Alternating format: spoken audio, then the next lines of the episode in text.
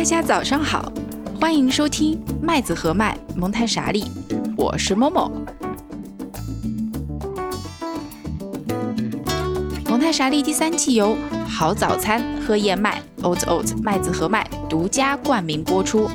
大家可以在我们的网站、泛用型播客客户端、小宇宙、Spotify 和其他各种音频平台收听麦子和麦蒙台傻利的第三季节目。本季节目每周更新两集，分别是周三和周五的早上上线。大家可以喝着麦子和麦早餐燕麦饮来听我们的节目，希望能带给你一个愉快的早晨。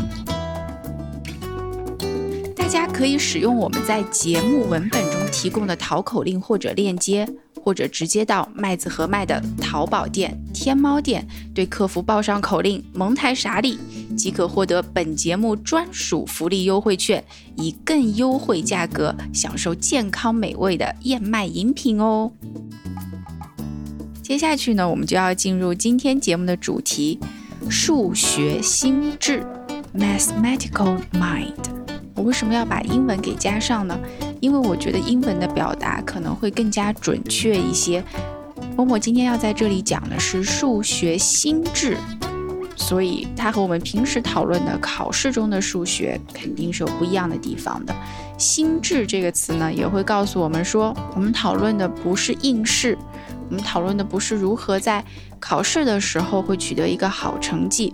而是。一种心智，一种思维的发展，所以不是默默有意要把一个很简单的东西搞复杂了，还要把英文给配上，显得这个节目很高级。因为这个节目在听的时候会需要很多的思考，不能够马上的付诸于实践，所以这是一个比较高级的节目，打引号哈。而数学本身到底是什么呢？在默默的眼里啊，数学也是语言的一种。因为从本质上面来看，其实数学我们很难把它直接就定义成一种学科，是我们可以选择不碰的东西吗？不是的，它就和语言一样，是我们每时每刻醒着的时候都会要用到的一种东西。它也是一种心智、一种思维、一种认识世界和描述世界的方式。它和语言有同样的功能。那么，通过数学的话，我们还可以去用另外的一种方式。你可以把它看成是用一种外语去看待和表达自己，去看待和表达宇宙。所以，数学和语言的关系是非常紧密的。而且，数学也是人类文化的一个部分。有的时候我们会说啊，有的人不识字，他。没有文化，有的人没有看过很多的书，我们说他没有文化。但是如果一个人没有具备一些基本的数学思维的话，他同样可以是一个没有文化的人。尤其是在今天这样的社会，我们会说数学跟我们的关系只能是越来越密切的。在这样的关系里面。我们很难说一个人如果没有数学的心智的话，他能够成为一个文明世界的人。我们说这个是非常非常困难的。好，那数学到底哪里和语言相似了呢？下面就请默默来详细说一说。呃，因为今天这一期节目我们录的是数学心智，所以默默会表现得非常正经，或者。我自己会觉得自己表现得非常的正经和有逻辑，希望大家可以在评论区发表一下自己的看法，看看默默这期节目是不是有非常的正经，或者有逻辑，或者看起来很懂数学的样子。数学和语言的相似点到底在哪里呢？第一点，他们是需要人类去通过交流达成共识的一种东西，语言是如此。一个词语说出来，如果我们要说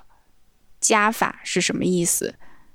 那所有的人都要达成共识，就是是把量给放到一起是一个加法。就像我们说，如果我们要说苹果是一个什么东西，所有人都要达成共识，是这一种树上结出来的这个果实，它就叫苹果。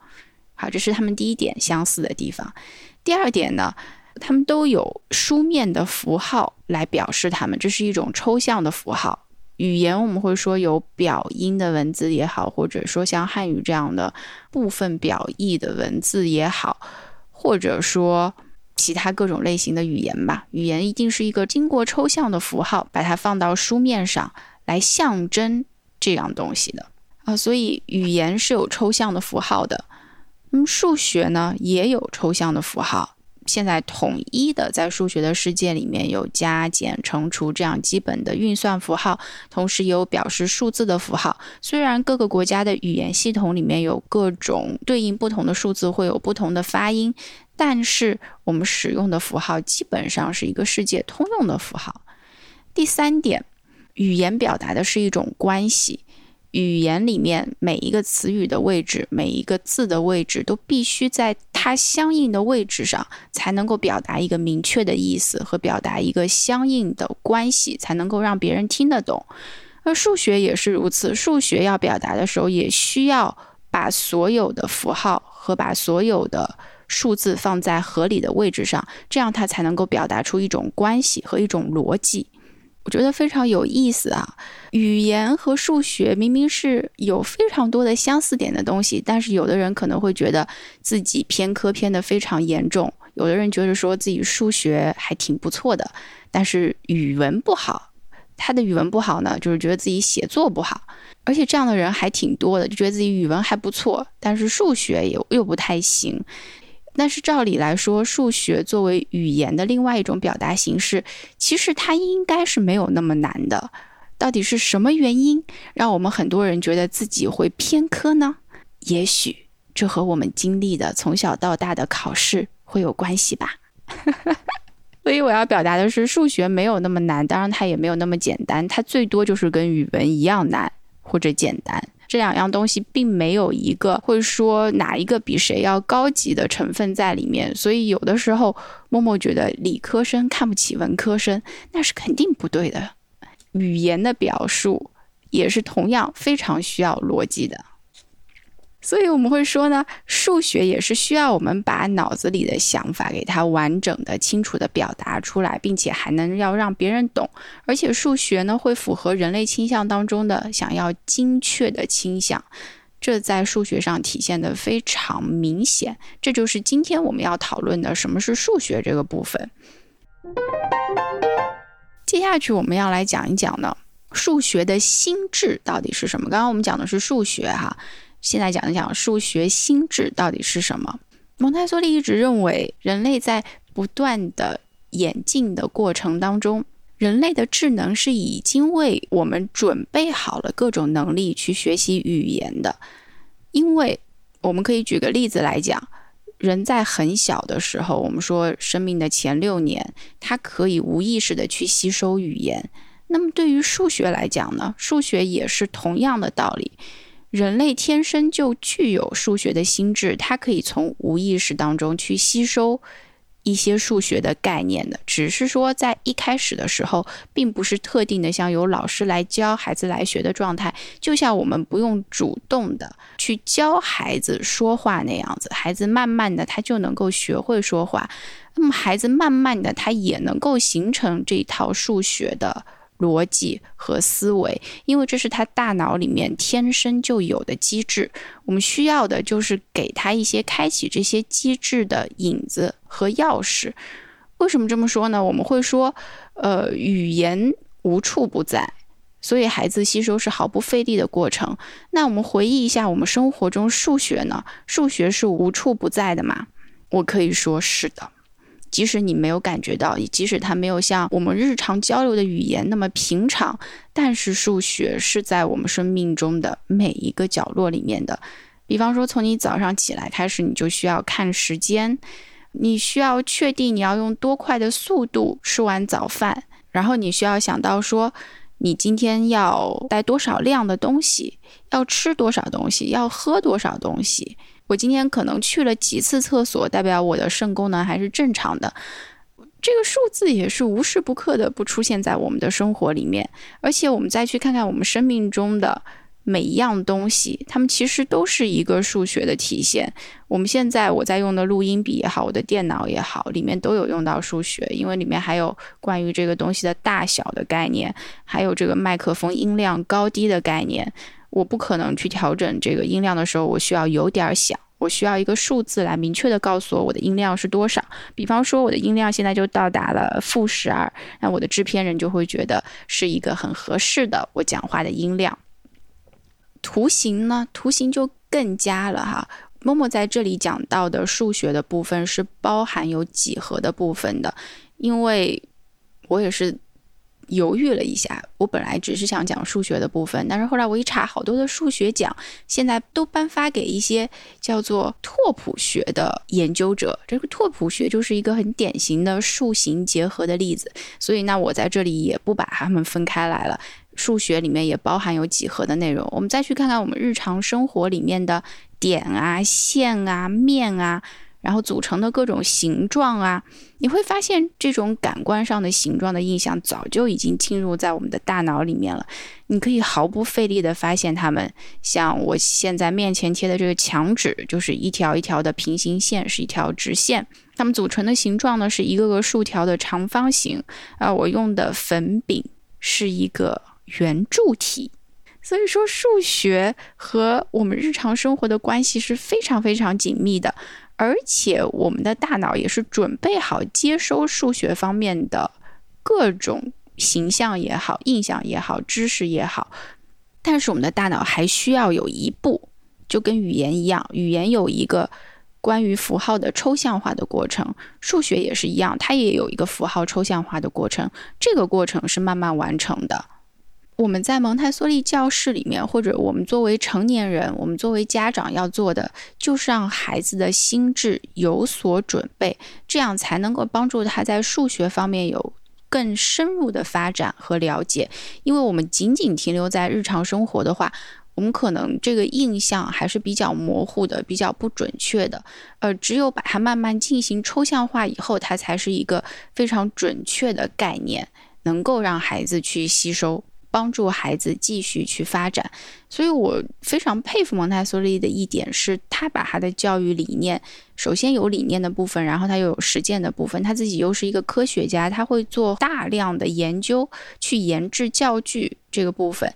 尤其是在数学方面，还有感官方面呢，它设置了很多的教具。这个是在下一期的节目当中，我们会详细的展开这些教具到底怎么帮助孩子去发展了，它设计的目的和意义到底是什么啊？为什么要这样子操作？所以这是下一期节目的内容。下一期节目是有嘉宾的内容，我们预告一下哈。今天的麦子和麦 mini recipe 简简单单才是真。只要把早餐燕麦饮冻成冰棍儿就好了。馋冰淇淋的时候，拿一个出来嗦一嗦，淡淡甜味，不担心长胖。你有没有试过在隆冬时节吃冰棍儿呢？那我们接下去就讲一讲，在蒙台梭利的环境里面，怎么帮助孩子去发展数学的心智。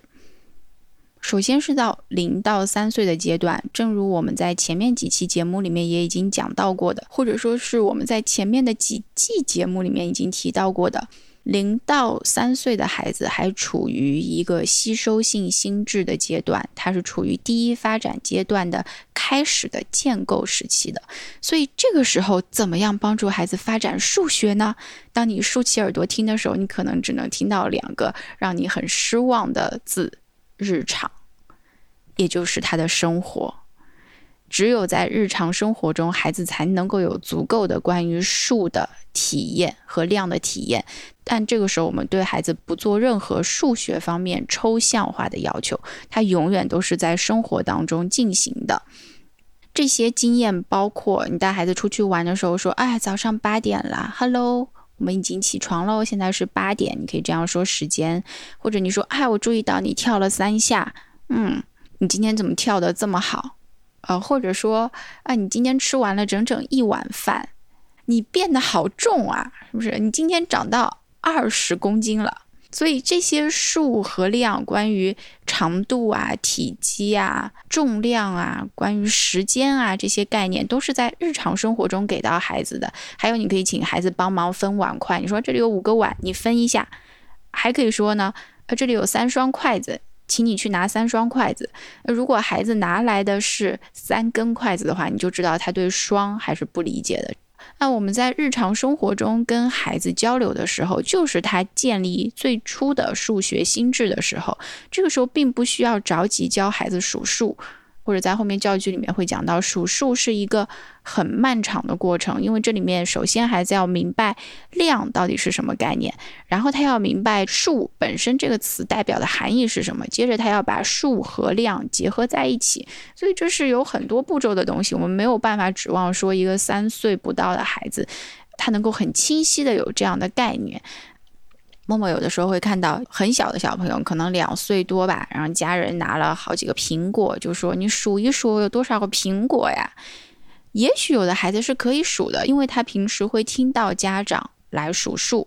一二三四五。但我们也知道，孩子这个时候有吸收性心智，他即使不明白这个量的概念，他一样在不断的重复中，他也记得了一后面就是二，二后面就是三，三后面就是四。他这个是不需要去经过理解，他就可以记住的。这并不说明孩子就一定懂得数和量到底是什么意思了。当你拿着苹果放到孩子面前，年龄很小的两岁多的孩子面前的时候，他看到的是一个一个独立的个体的苹果。苹果可能有大有小，苹果的颜色也可能有不一样。对他来讲，这每一个苹果都是很独特的。而我们在数数的时候，事实上是要取消一部分苹果的独特性。我们要把那些颜色，不管是一样也好，不一样也好，大也好，小也好，都要把它看成一个一的概念，一个单位的概念，你才能够进行数。那明显，我们家里面日常生活的一些内容，或者说苹果也好啊，或者说一支彩笔啊，一把彩笔也好啊。他们都是不具备这样的特质的，因为他们有太多的不一样的地方了。所以，怎么去提炼这个一的概念呢？当然了，孩子慢慢慢慢的，他是会建立这样的概念，只是我们觉得一开始给予的印象的时候。这样的东西很有可能是太多太杂了，只需要在零到三岁的时候放轻松，跟他一起生活，很自然的提到一些数字，让孩子可以吸收就可以了。也不要期待这个时候孩子突然会做算术。如果这个时候孩子突然会做算术，那默默觉得他们有时候会做的是和动物园里面的动物。一样的行为，我们看到有的时候有的动物也会去做算术，对不对？因为它可以观察到成年人的微动作，这是一点。第二点，他们是可以我们说死记硬背也好，或者不加区变也好，但是他们可以拿到那个准确的数字的。哎，我这么说，大家千万不要误会，觉得我很看低小朋友。但是确实呢，抽象的部分没有那么快能够到来哈，不是说大家的宝贝小朋友就和动物一样了。到了三到六岁的时候呢，这时候孩子会进行感官的精致化，这时候有很多的敏感期的到来，包括动作的敏感期啊，语言的敏感期啊，呃，所以蒙台梭利他在三六阶段设计了很多教具来帮助孩子精致化他的感官，同时在这个感官的操作里面，还有一重间接的目的。是帮助孩子准备好学习数学，因为感官的印象是非常重要的，它需要非常的准确。所以呢，关于感官这部分的教具，我们是尤其不推荐大家随便去买一买再放到家里面来，因为它很有可能达不到这些教具本来的使用目的。这些感官教具的使用目的其实是。帮助孩子在有对这个东西的语言体验之前，先对某一个事物的特质有一个非常明确的体验。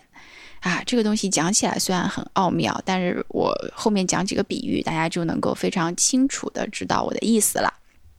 张爱玲呢，她曾经。讲过一个自己的经历，他又说他的很多经历是从书本里面来的，所以呢，他有的很多叫做二手经验的东西，也就是说，他先从书本里面看到了一件事情是怎么发生的，一个人可能有怎样的感受，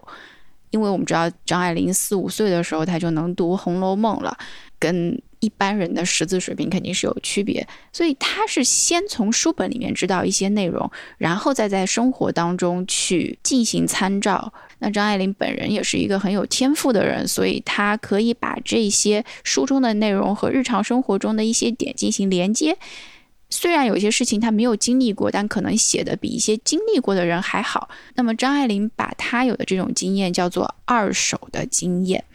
相对二手经验而言呢，还有一些人，首先他会有的是一手经验，也就是说，先经历一件事情，先有一个很深刻的体验，然后你再去书里面或者再通过别人的语言来告诉你这个东西叫什么。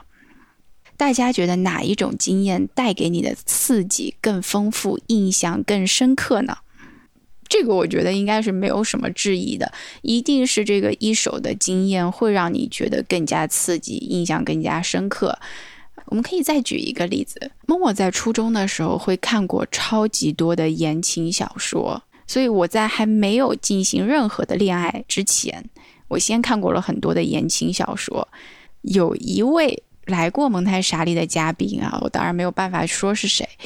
他从来都不看言情小说，但是他有在初中的时候非常唯美的一段初恋，我是见证了那段初恋的。这个初恋深刻到什么程度呢？深刻到他多年以后还会跟我发信息说：“我昨天又梦见他了。”这就是一手经验和二手经验的区别。在三到六岁阶段，我们最希望给孩子提供的就是这些一手的经验。也就是说，我们在别人还没有告诉他这些语言，在别人还没有通过书本去教他的时候，他先有的是一手的体验。这就是三到六岁的教具，比方说一些金属嵌板，它有一些抽象出来的几何形状，一个非常完美的正方形，他会先让孩子去描摹。为什么要做这样的动作？就是先在感官里面给你一个非常准确的体验，然后当你已经完全完完全全的理解这个事情的时候，再告诉你一个东西，它的名字，它的名字叫做正方形。啊，然后你就知道哦，原来摸起来这样的一个事物、一个图形、一个形状，它叫做正方形。而这个呼应了默默在前面的单口里面有提到过的一件事情，就是名字在一开始的时候是不重要的，一开始的时候总是先要体验，有了体验之后再给予你名字，然后你才会记得这个名字，然后这个名字才会对你更有意义。不然光给你一个名字正方形，那么什么是正方形呢？它有什么意义呢？默默会觉得，其实，在我们的生活当中，或者说在孩子的早期生活当中，真的，他的一手的体验太少了。就我自己而言的话，我也是这个感觉。我觉得我的二手经验比我的一手经验要多很多。当然，作为成年人来讲，我们说知道这些，可能确实是比不知道的好。但是很可惜的是，这种一手经验能够带给你的那种刺激、愉悦和兴奋。就减少了很多乐趣我可以再举一个例子，是关于我自己在学习几何的时候的一个经历，我记得非常非常清楚。应该是在三四年级的时候，老师就直接告诉过我们，这个三角形啊，它的面积呢，就是底乘以高除以二。同底等高的三角形，也就是说，这个三角形不管它的形状怎么去变化，它的面积始终是不变的。好。这几何定理是直接给到我的，我记得了，所以我考试没有问题。我每次看到这个三角形啊，我知道它同底等高，所以它一定是面积相等的。但是有一天是四年级还是五年级的一天，我在饮水机前打水的时候，这个水滴滴答答的往下流，我不知道怎么我的脑子就通了，我突然间就明白了，到底为什么同底等高的三角形它的面积永远是相等的。每一次在使用这个定理的时候，我都没有感觉很舒服，因为我其实并不能够完全相信他们。我总觉得会不会这个三角形有点特别，它会背离这个定律。但是那一刻的时候，我突然想明白了，就是你把这个三角形怎么切一下，怎么拼一下，怎么补一下，它一定能够拼回到一个方形的样子。然后在我脑海里就明确的出现了那样的一幅图画，彻底懂了这个定理是为什么。那一刻我已经很为自己感到高兴和兴奋了。高兴和兴奋到我到今天我已经三十多岁的一个人了，我仍然记得那个时候我的得意，那就是我明白了这个定理在讲什么。那大家如果想象一下，一个孩子从来都没有被告诉过这个定理，他是通过自己的不断的研究和不断的操作当中，他有一天他如果自己明白了这个定理，他有多兴奋，有多激动，他一定会觉得自己是世界上最聪明的一个人。这种激动和这种兴奋是我们很想要带给孩子的。作为成年人来讲，我们一定要忍住，不该说的不要说。但是这对我们来讲真的太难太难了，因为我们恨不得把我们所有的经验都一下子告诉这个眼前可能只有六岁、七岁、八岁、九岁、十岁的孩子，就告诉你说啊，这是我人生之前有过经验，现在我全都告诉你了，我把我的知识全都传给你了。哦，我不是说这样的心态是不好的，我不是说这样的愿望是不好的，但是我们一定要给孩子自己的探索留有空间，千万不要去把他的一手经验的那些快感都给剥夺了，那是一件很可惜的事情。再可以举一个例子，是关于鲁迅的一篇文章里面，他会讲到一个孩子出生了，所有人都在说祝福的话，只有一个人说啊，这个孩子将来总是要死的，于是。那个人就被打了一顿。他写这篇文章的意思，当然不是用来解释我今天要讲的事情。但是我觉得，我在这里可以用的一点是，你不需要告诉一个孩子他早晚会死的，因为他早晚都会知道这件事，人们也都知道这件事。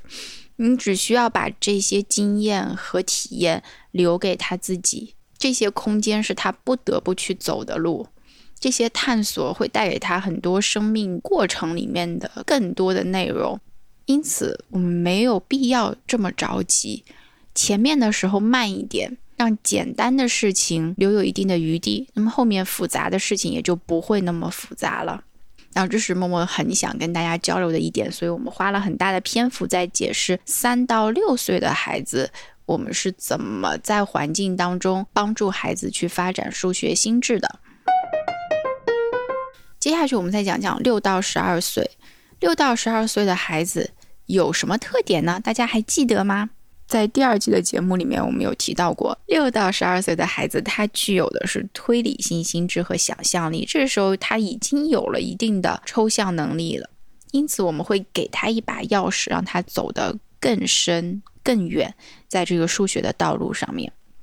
什么部分可以让它进行更深更远的研究呢？就是让各种事物之间能够建立的联系，并且在这个联系之中可以用到数学。什么东西可以让各种事物建立联系，并且用到数学呢？那就是实验。在实验中，我们会用到很多的对照组，我们会需要有数据才能够去进行实验。因此，不管是地理的实验也好，还是人文科学类的实验也好，你要去做一个调查表也好，还是纯的数学方面的对照实验，还是生物的实验也好，还是化学里面你要做结晶，你会一定要用到你的数学的，因为没有数学的心智，你怎么样去做这些定量的分析呢？我经常在教室里面被这一部分给搞懵，因为孩子们喜欢做实验。到了一个痴迷的地步，有一段时间甚至每天每天都很想要做实验，而且他们想要尝试的是那种很大的实验。有一些实验我们可以去想办法做，比方说测量地球的半径还有周长，这个还是可以做到的。还有一天，一个孩子就问我说：“光的速度是怎么测定的？”我就深吸了一口气，我说：“嗯，你这问题很好。”我说：“我也不知道，你可以去查，你查了以后来告诉我。”光速是怎么测定的？于是他借助电脑设备去查了。后来我觉得那个实验我们还是没有办法在教室里面完成。大家好不好奇光速是怎么测定的呢？如果你好奇的话，你可以打开一个搜索引擎，它会满足你。如果想要交流的话，也可以告诉我哦。还有的时候呢，孩子们会想到说想要做非常漂亮的结晶，但是做结晶的话，一定要控制好温度，还要控制好这个饱和溶液的饱和程度，还有定量，以及涉及到你要做的晶种，你得先有一个晶种才能够做非常漂亮的单结晶，不然它就会变成重结晶。那么这些问题就是什么温度啊，放多久啊，放多少啊？就都是和数学相关的，而且孩子会非常有兴趣去进行。家长如果在家里面想要引导小学年龄阶段的孩子进行各种各样的数学心智的发展的话，最好的方法就是带着他一起去做实验，去探索另外的事情，而不是纯刷题。因为刷题他是看不到背后的联系的，刷题只是在做题而已。他可能对于这个知识点掌握了，但是点和点中间怎么再去联系，就是另一码事情了。呃，几何也是一样的。我们在小学阶段在跟孩子做几何方面的内容的时候，一个是会涉及到很多设计类的内容，因为几何的图形跟很多的设计都是有关系的。再有一个呢，我们会从别的角度去看待几何。像是测量土地呀，这是几何本来的意思。还有，比方说，我们会量一个树的伸展的角度，这枝桠和枝桠之间伸展的角度，每一种树都是不一样的。但是每一种树在它生长的时候，它的角度又都是固定的。甚至我们可以去看每一棵树的叶脉，叶脉的分叉，它的角度。树叶也基本上都是一样的，非常非常有意思的。为了最大效率的利用阳光，植物想出了各种各样的方法去接收到阳光，其中就包括它的树枝和树干形成的夹角必须在一个什么范围里面才能够让它更好的接触到阳光，这是不是非常有意思呢？如果我们再去看天上的星星，也是一样的，我们会观察到星星它在天空中的位置不是不动的。古人在观察这些星星的运动的时候，他发现天上的星星，如果固定一颗星星的位置来看的话，大概要花费多久的时间会走回到天空中原来的位置呢？大家觉得是多久呢？是的，基本上是三百六十天。三百六十天这个数字有没有让你有什么想法呢？是的，我们一个周角，也就是星辰运行一周天。它就是三百六十度，相当于每天都走了一度，是不是非常的有意思？这也是数学和别的科目联系在一起的一个很好的机会，就是通过天文学。讲完了六到十二岁，在十二到十八岁的时候，数学的心智又怎么发展呢？在蒙台梭利的环境里面，有一个叫农场学校的地方，孩子会生活在农场学校里面。这个时候的孩子是需要去经营农场的，他需要看鸡每天要下多少的蛋，他需要去看我如果把这个鸡蛋卖多少钱能够维持农场的运营，所以是从经济生活的角度帮助孩子去理解很多的数学概念的。呃，我有一个小小的预告，我们后面第三季会有一期嘉宾，我会主要邀请他谈一谈十二到十八岁这个阶段，因为这个阶段我们之前的节目里面涉及的比较少。关于十八到二十四岁的阶段呢，实际上是在孩子已经准备好一定的社会生活的基础上，他可以选择在日常生活中继续去发展他的数学心智，还是说他就某一方面的数学特别有兴趣，可以进行更加深入的研究，然后再把研究放回到日常生活中来，也就是在十八到二十四岁的道路上会进行一个分化。那么，我们用比较快的速度和比较简略的语言，大致的讲了讲，在蒙台梭利环境中，在各个年龄段是怎么帮助孩子去发展数学心智的。当然，这是非常宽泛的一期节目。默默在这期节目里面最想要表达的一个观点，就是数学离我们的生活本身它并不远。我们可以说，从原始社会开始，必然是有数学心智的，因为只要人们聚集在一起，就会涉及到一个食物的分配公不公平的问题。所以在默默的假想推理里面，我觉得人类最开始学会的应该是除法这个概念，平均分配这个概念。因为如果没有平均分配的话，可能大家就会要打起来。如果有五头牛要分给五个人，就是一人一头牛。所以我是这样想的，当然我也不可能再找早期的人类去对峙一下了，看看他们是不是这样的。当然了，加法也很重要啦，嗯，乘法也很重要，除法也很重要了。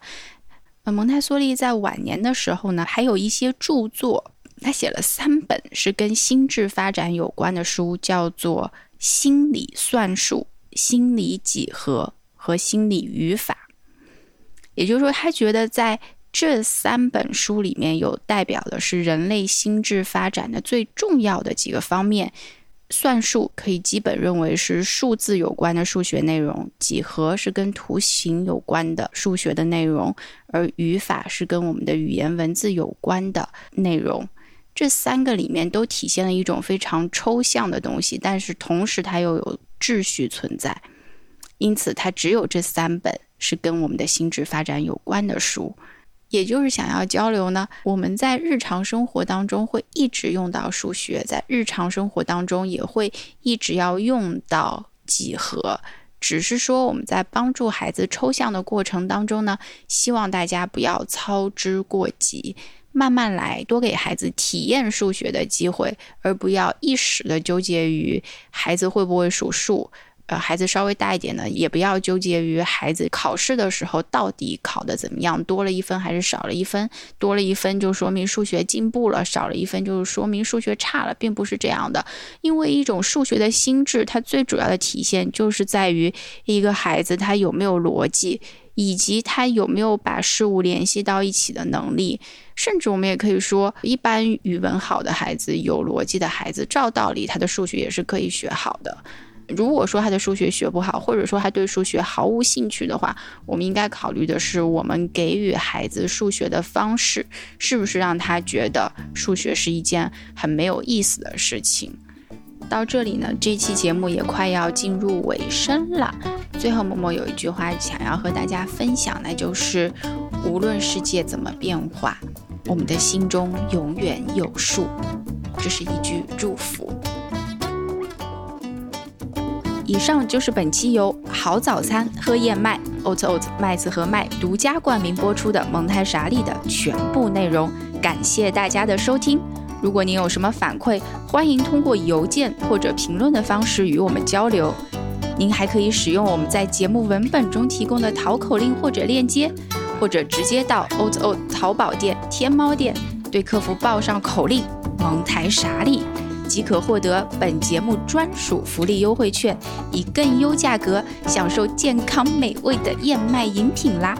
那么我们就下期再见吧，祝您今天有个好心情。